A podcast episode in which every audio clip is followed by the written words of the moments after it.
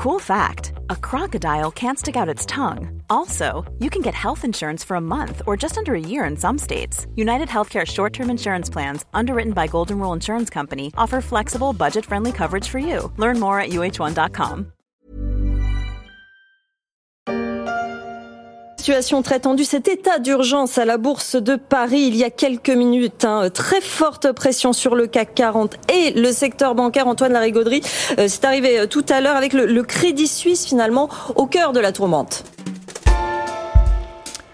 Une banque suisse au cœur de la tourmente sur les marchés financiers et pas n'importe laquelle, le Crédit Suisse, institution fondée en 1856, la Banque de Zurich inquiète depuis quelques années, elle accumule même les ennuis, au point d'être devenue l'un des vilains petits canards du système bancaire mondial. Ce spécialiste de la gestion de fortune traverse une crise existentielle.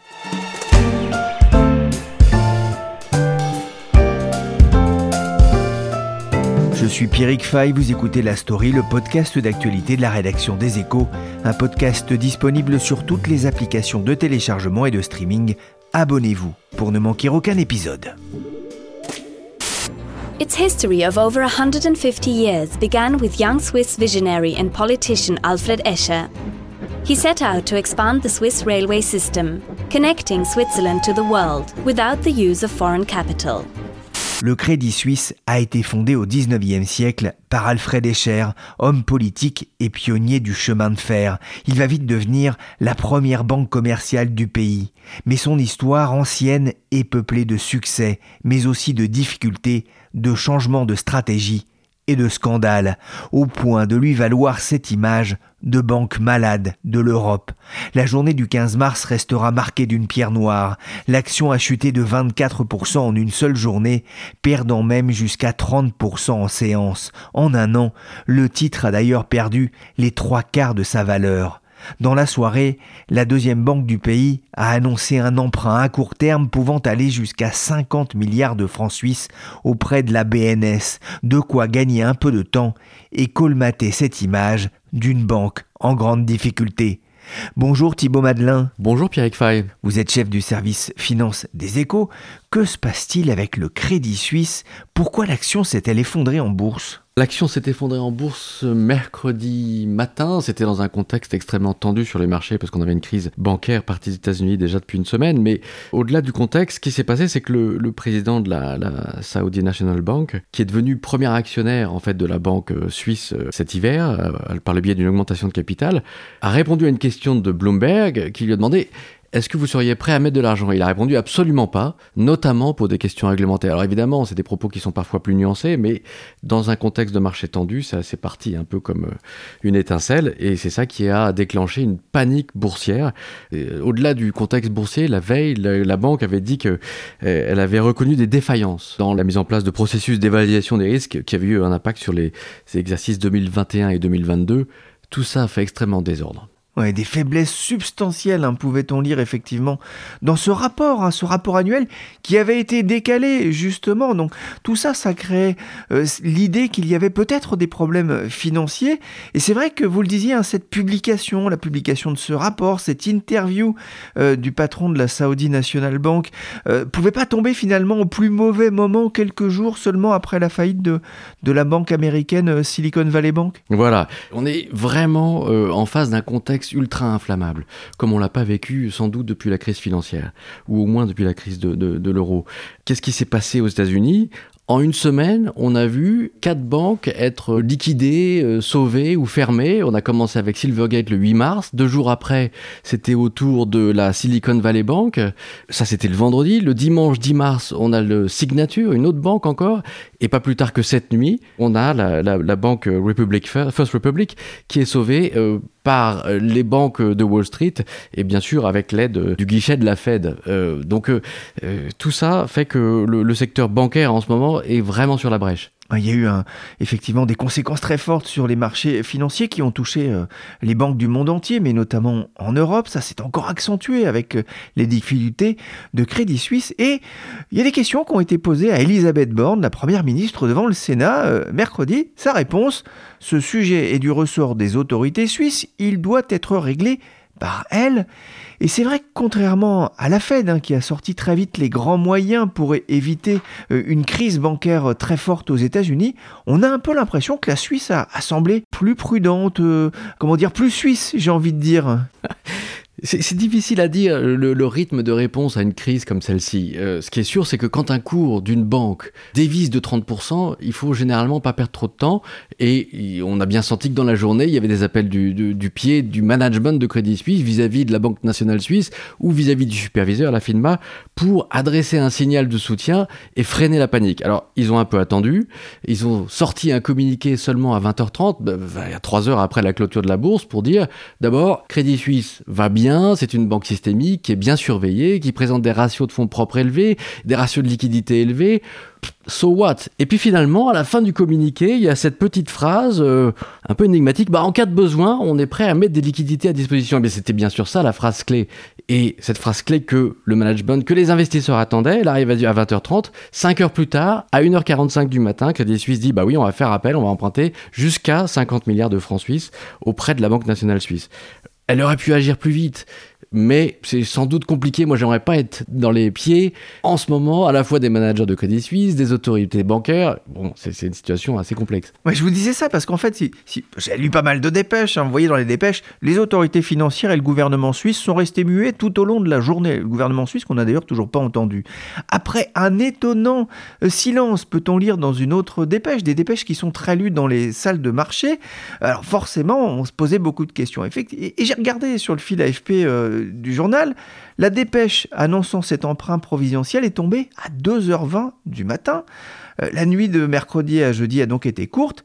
C'est un problème suisse, euh, disait Elisabeth Borne. La Suisse est intervenue effectivement avec ce crédit, mais au vu de la réaction euh, des marchés, euh, on pourrait dire quand même que c'est un vrai problème européen. Euh, c'est un vrai problème européen, c'est ce qui explique la, réaction d'Elisabeth Borne, qui est aussi discutable dans ce genre de situation. Je ne sais pas si les autres gouvernements ont intérêt à mettre de l'huile sur le feu, mais il y a sans doute quelques dimensions politiques dans ces prises de parole. Mais c'est de fait un problème européen. On a vu les banques européennes dévisser en bourse, alors pas autant que Crédit Suisse avec 30% de baisse, mais on a vu Société Générale perdre 12%, BNP perdre 11%, les banques euh, allemandes, euh, espagnoles, euh, italiennes perdre entre 5 et 10% également. Donc il y avait vraiment une panique et il fallait faire quelque chose de rapide. Pour qu'on comprenne bien, SVB, petite banque américaine, un risque mesuré, on va dire, le Crédit Suisse qui ferait défaut, ce sera un cataclysme pour, euh, pour la Banque européenne? Ah oui, oui, parce que c'est une banque systémique, et une banque systémique, elle est par définition suffisamment grosse pour créer un risque de stabilité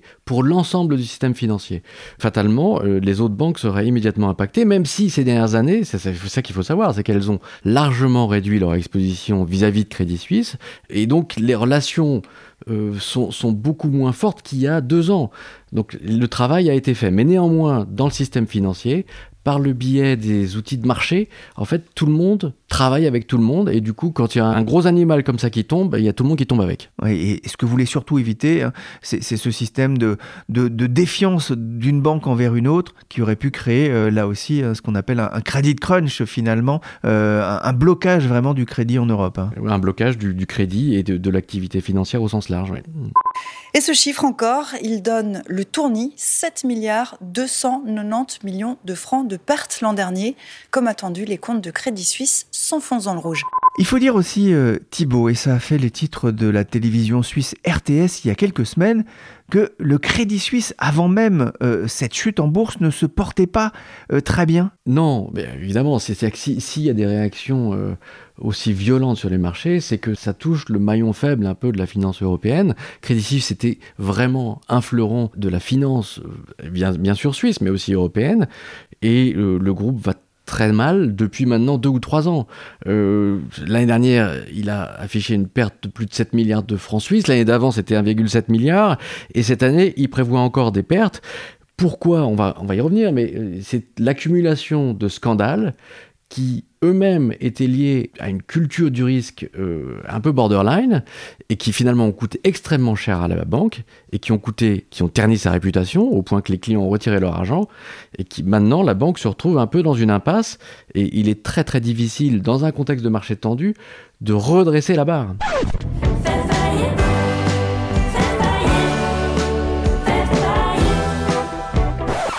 7 milliards de pertes l'an dernier quand on sait euh, que l'année a été plutôt favorable pour la plupart des grandes banques européennes. On pense notamment aux banques françaises qui ont annoncé des, résultats records. On voit bien qu'il se passe quelque chose au Crédit Suisse.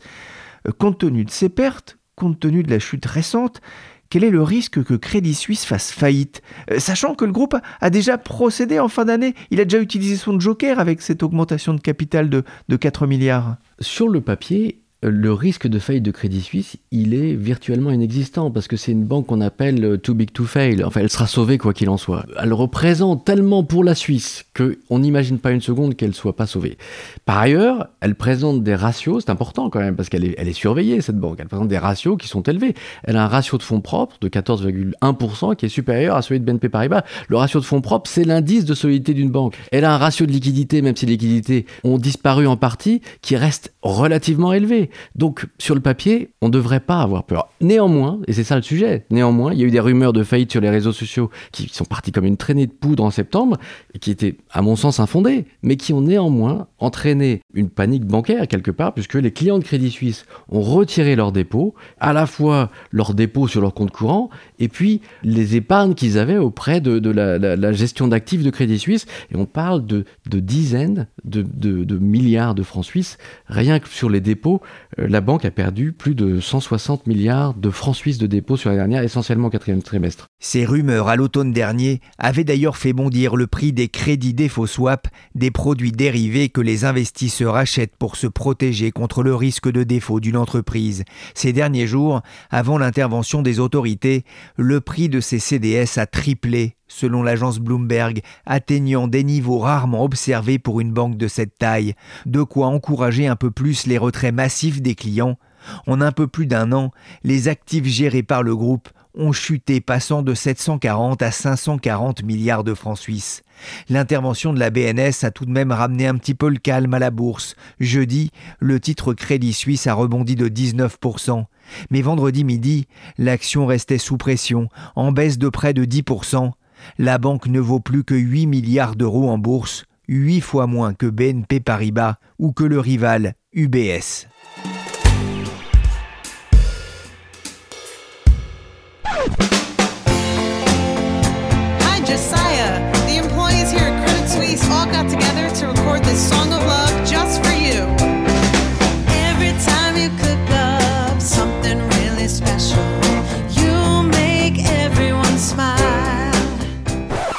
J'ai découvert sur YouTube que les employés du Crédit Suisse avaient du cœur. Ils ont enregistré ces dernières années plusieurs chansons de soutien à des enfants atteints de maladies graves, comme ici euh, Song of Love pour un garçon nommé euh, Jessia. Le groupe s'appelle Algos. Aujourd'hui, c'est la Banque Suisse qui a besoin de soutien. Car Thibault, euh, vous en disiez déjà un mot tout à l'heure, mais de nouveau, le Crédit Suisse est au centre des attentions du secteur bancaire en Europe. Je dis de nouveau parce que depuis quelques années, le Crédit Suisse a surtout fait parler de lui après les, révélations de nombreux scandales. Voilà, alors c'est difficile pour la banque parce qu'elle euh, a fait beaucoup de choses depuis euh, un an pour revoir sa culture du risque et réduire son exposition au risque. Les gens oublient ça parce qu'ils ont encore l'esprit ou la, tête portée vers ces scandales qui datent maintenant d'il y a un ou deux ans. Et quels sont ces scandales, et ces scandales-là euh, bah, les plus importants, c'est il y en a deux et qui ont vraiment euh, euh, marqué les esprits ces dernières années. C'était Archegos et Greensill. Archegos, c'est le nom d'un family office, une forme de hedge fund qui était géré par un, un investisseur un peu sulfureux, Bill Wang, qui s'était endetté de manière extraordinaire auprès de banques, dont Crédit Suisse, mais pas seulement. Morgan Stanley, Nomura, Goldman Sachs.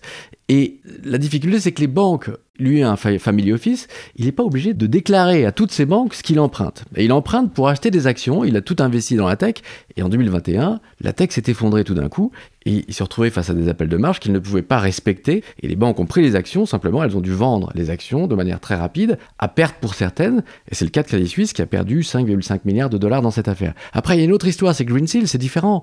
Greensill, c'est une fintech britannique, présidée par euh, euh, l'ex-Greensill aussi, un, un, un australien, lui aussi un peu énigmatique et sulfureux. Il avait un business model intéressant, il finançait les factures d'industriels, il préfinançait les factures, il faisait des prêts auprès de ces industriels et puis il packageait les prêts, il les titrisait, il les revendait sur le marché, il les revendait à des gestionnaires d'actifs comme Credit Suisse Asset Management. Et Credit Suisse Asset Management, un peu aveuglé par le charme de l'ex-Greensill, lui a prêté jusqu'à 10 milliards de dollars et ces 10 milliards de dollars qui ont d'abord disparu, ils en ont récupéré une grande partie, ils en ont récupéré plus de 7 milliards, donc euh, euh, la facture, euh, et c'est l'argent des clients de Crédit Suisse Asset Management, la facture est pas complètement, pas complètement à perte, mais tout ça est extrêmement douloureux, tout ça nuit à l'image d'une banque, et bien sûr, les, clients de Crédit Suisse se disent, mais où va mon argent? Est-ce que vraiment mon argent est en sécurité? Il y en a d'autres, hein, comme le scandale des Tunabonds, une affaire de corruption au Mozambique autour du financement de Tonier, il y a eu aussi une histoire d'espionnage d'anciens membres de la banque qui a coûté son poste à un ancien président. Et plus récemment encore, c'est le président du conseil Antonio Horta Osoria qui a été pris par la patrouille et qui, a dû démissionner il y a à peine un an. Oui, alors en fait, il y a eu une série de départs euh, à la tête de la banque parce que vous avez parlé des affaires d'espionnage. C'était Tidjane Cham qui, du coup, a démissionné suite à ces affaires-là, qui était remplacé à la direction générale par Thomas Gottstein, euh, qui est resté, lui, euh, deux ans, et puis euh, il a été remplacé à l'été dernier par euh, Ulrich Körner. Donc on a trois patrons en, trois ans. Et là, euh, le président du conseil était venu notamment pour mettre de l'ordre. En fait, on a pris quelqu'un de l'extérieur pour mettre de l'ordre dans la banque à la tête du conseil d'administration. il s'avère que lui-même a aussi commis des erreurs et peut-être qu'il n'avait pas que des amis dans la banque, et notamment il n'a pas respecté les règles Covid. Enfin bon, ça c'est. Ça arrive même à des anciens premiers ministres britanniques, hein, mais voilà. Mais il n'y a pas que ça. Voilà, non, mais c'était c'était malheureux et du coup il a il a dû démissionner et ça n'a pas euh, aidé à stabiliser la banque. Ah, il avait notamment boudé une quarantaine en Angleterre pour assister à un match de tennis à Wimbledon, mais il a aussi été mis en cause pour avoir tenté d'aider des oligarques russes à échapper aux sanctions internationales dans son activité de financement de yachts et de jets privés. Le cas de Crédit Suisse, on ne le découvre pas euh, à l'aune de ce qui se passe aux États-Unis. On, sait que c'est une banque qui, depuis la crise des subprimes, a des cours de bourse qui ne cessent de baisser. Ça valait 70 francs suisses euh, en 2006-2007, ça, vaut moins de, 2 francs suisses aujourd'hui. Et, ça ne s'est pas fait en trois jours. Donc, euh, et à chaque, j'allais dire, stress financier en Europe, stress bancaire ou choc économique sur les 15 dernières années, ça été toujours une banque dont le nom est ressorti, où on s'inquiétait de sa solidité par rapport à certains niveaux d'exposition, etc. À chaque stress financier en Europe, stress bancaire ou choc économique, le nom du Crédit Suisse est prononcé. Les mots choc d'Alexandre Baradès, chef analyste de la société IG, c'était sur BFM Business. Thibault, comment expliquer ces, crises à répétition pour euh, la banque suisse? C'est vraiment la question centrale. Comment euh, une banque aussi respectée euh, s'est retrouvée au cœur de plusieurs affaires, de plusieurs scandales depuis euh, une dizaine d'années.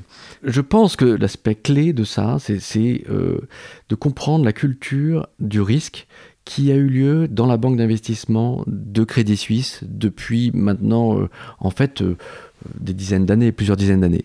Crédit Suisse, c'est une banque qui est très marquée par l'esprit entrepreneurial. on laisse les gens développer des choses pour faire du profit, mais il y a un côté un peu mercenaire. Donc c'est à la fois créatif, c'est bien, et en même temps, ça peut euh, cette liberté qu'on accorde aux employés et surtout dans les salles de marché, euh, elle est dangereuse parfois. Donc c'est lucratif, mais c'est aussi dangereux. C'est lié aussi à son histoire, hein, euh, créée par des entrepreneurs et qui ont développé notamment le réseau ferré suisse dans les années 1850-1860. Alors cet, cet, aspect de l'histoire de Crédit Suisse est plutôt l'aspect stable, je dirais, parce que on fait de la vraie économie, on finance la vraie économie.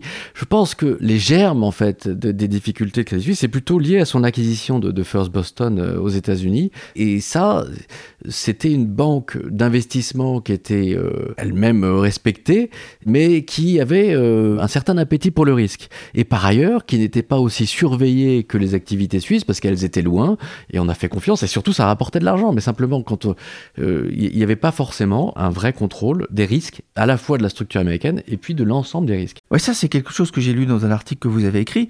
C'est qu'en fait, on a l'impression que les dirigeants ont, découvert d'un seul coup ce qui se passait chez Archegos.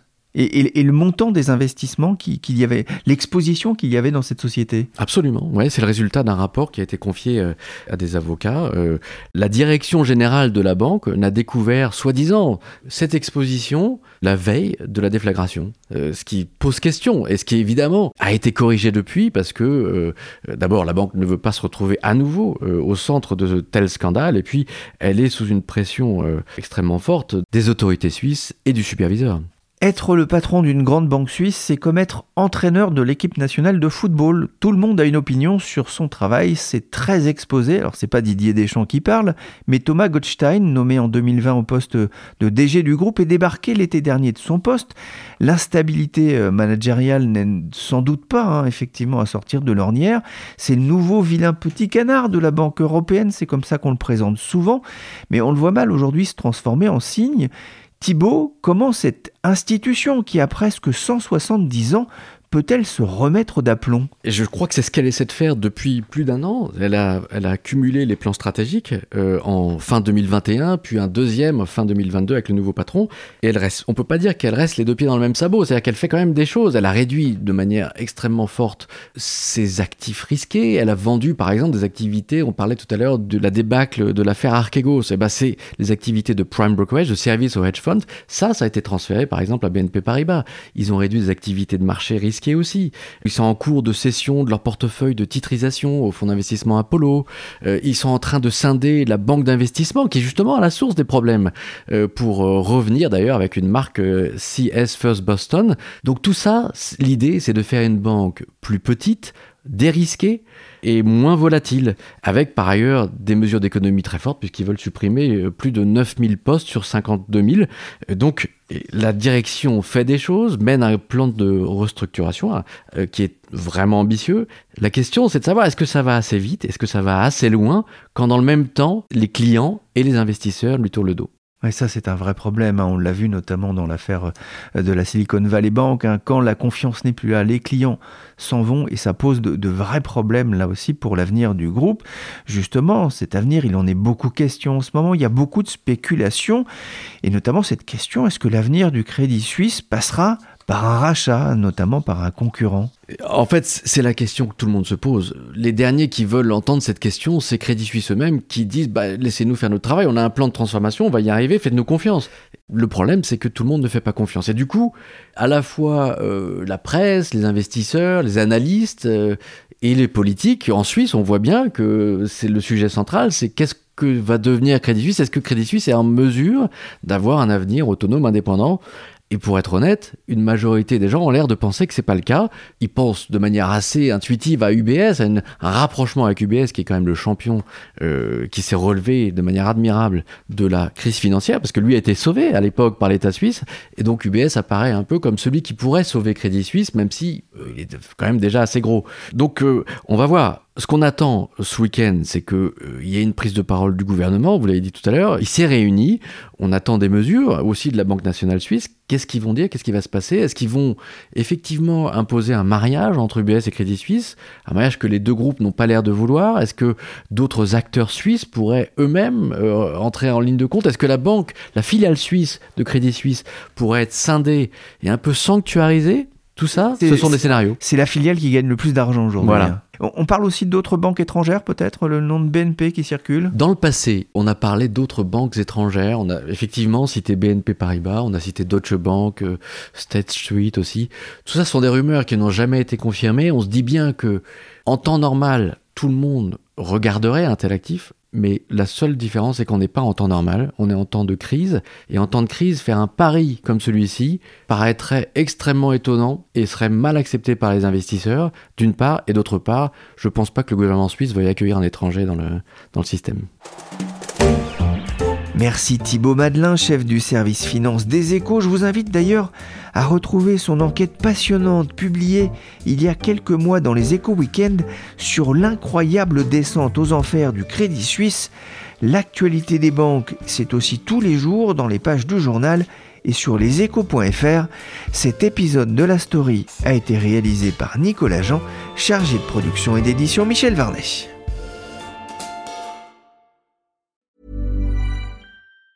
Planning for your next trip? Elevate your travel style with Quince. Quince has all the jet setting essentials you'll want for your next getaway, like European linen, premium luggage options, buttery soft Italian leather bags, and so much more. And it's all priced at 50 to 80% less than similar brands. Plus, Quince only works with factories that use safe and ethical manufacturing practices. Pack your bags with high-quality essentials you'll be wearing for vacations to come with Quince. Go to quince.com slash trip for free shipping and 365-day returns.